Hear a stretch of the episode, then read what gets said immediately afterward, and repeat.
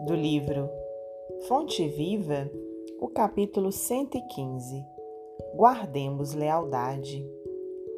Além disso, requer-se nos despenseiros que cada um se ache fiel. Paulo, primeira carta aos Coríntios 4:12.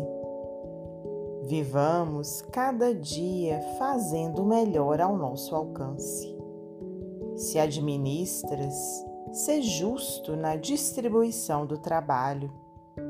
Se legislas, sê fiel ao bem de todos.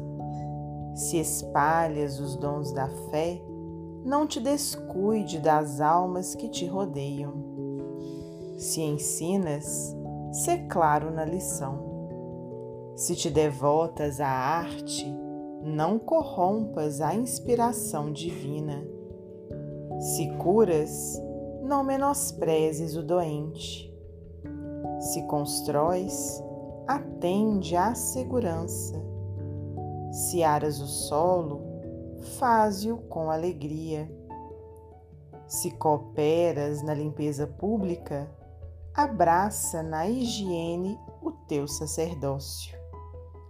Se edificastes um lar, sublima-o para as bênçãos de amor e luz, ainda mesmo que isso te custe aflição e sacrifício.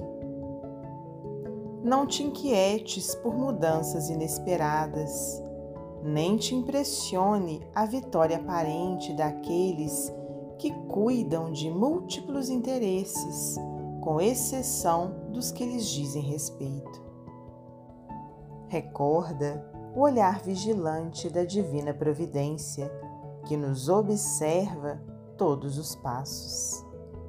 Lembra-te de que vives onde te encontras por iniciativa do poder maior que nos supervisiona os destinos e guardemos lealdade às obrigações que nos cercam e, agindo incessantemente na extensão do bem, no campo de luta que a vida nos confia, esperemos por novas decisões da lei a nosso respeito, porque a própria lei nos elevará de plano e nos sublimará as atividades no momento oportuno.